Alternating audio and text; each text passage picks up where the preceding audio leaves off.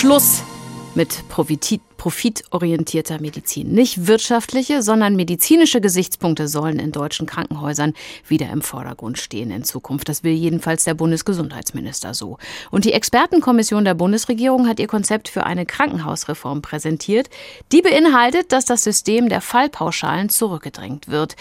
Die Fallpauschale, das ist kurz gesagt eine Vergütungsform von medizinischen Leistungen pro Behandlungsfall und nicht für jede einzelne Leistung. In Zukunft sollen alle Kliniken eine Basisfinanzierung dafür bekommen, Betten vorzuhalten, Personal und medizinisches Gerät und nur einen Teil ihrer Ausgaben über Fallpauschalen für die Behandlung decken.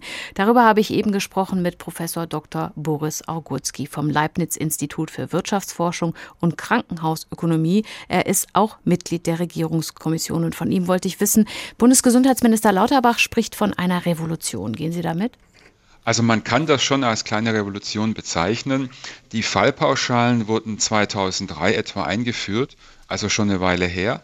Und jetzt beginnen wir das umzustellen.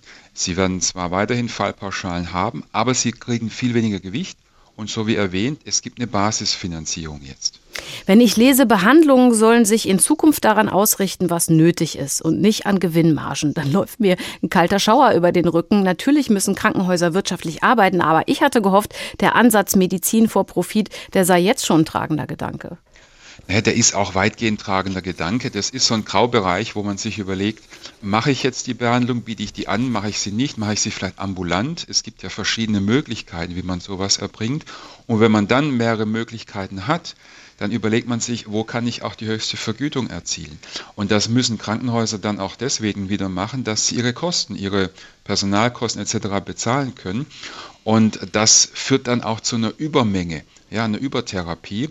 Das ist nicht jetzt automatisch, dass man denkt, zum Schaden des Patienten, aber es wird halt dann manchmal zu viel gemacht, zu viel des Guten. Jetzt sollen die Krankenhäuser in Zukunft danach Geld bekommen, wie sehr sie spezialisiert sind und wie gut sie die Qualitätsstandards einhalten, wie ich das verstanden habe. Sprich, Expertise und Qualität wird belohnt. Wie stellen Sie sich da die Überprüfung vor?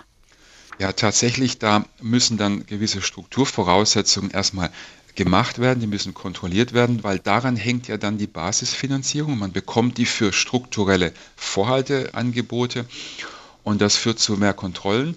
Aber es soll ja auch Schwerpunkte sollen gebildet werden, sodass nicht überall das Gleiche gemacht wird. Also wird es auch irgendwo wieder weniger kontrolliert werden müssen. Die Deutsche Krankenhausgesellschaft freut sich zwar über den Aufbruch zu Reformen, bezweifelt aber, dass sie das bisherige System überwinden, wenn nicht als erstes die Unterfinanzierung behoben wird. Stimmt also die Reihenfolge vielleicht nicht dieser Reform? Ja, kurzfristig haben wir das Problem hohe Energiekosten, hohe Personalkostensteigerung, Inflation. Das ist ein anderes Thema, das muss auch kurzfristig gelöst werden.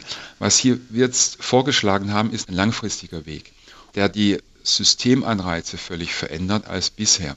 Und dafür haben wir jetzt auch keinen Vorschlag gemacht, wie man kurzfristig Linderung verschafft. Das Problem in den Krankenhäusern im Moment ist ja vor allem auch der Personalmangel. Kann man das wirklich mit einer Strukturreform lösen? Also was braucht es jetzt, damit auch genügend Personal in den Kliniken zur Verfügung steht? Also was Personalmangel angeht, da werden wir jetzt erst die nächsten Jahre richtig größere Probleme bekommen, aufgrund eben der Tatsache, dass wir älter werden, Babyboomer in Rente gehen. Das können wir so nicht einfach lösen.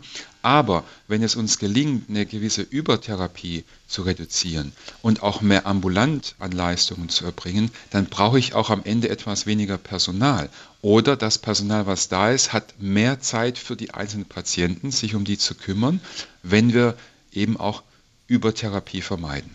Die Regierungskommission, und dazu gehören Sie ja auch, empfiehlt, die Regelungen in einer großzügigen Übergangsphase schrittweise einzuführen. Geplant sind fünf Jahre. Für wie realistisch halten Sie das denn? Na, ich glaube, das könnte schon hinkommen. Wir werden jetzt auf jeden Fall noch einige Monate diskutieren müssen. Da gibt es noch Feinheiten zu klären. Ich denke, nächstes Jahr wird das passieren, sodass man 2024 anfangen kann. Und dann brauchen sie eine Konvergenzphase, denn die Kliniken müssen sich darauf einstellen, die müssen auch Investitionen tätigen, da muss man Dinge umschichten, zum Beispiel wenn man Schwerpunkte bildet, auf oder woanders abbauen. Das kann schon fünf Jahre dauern.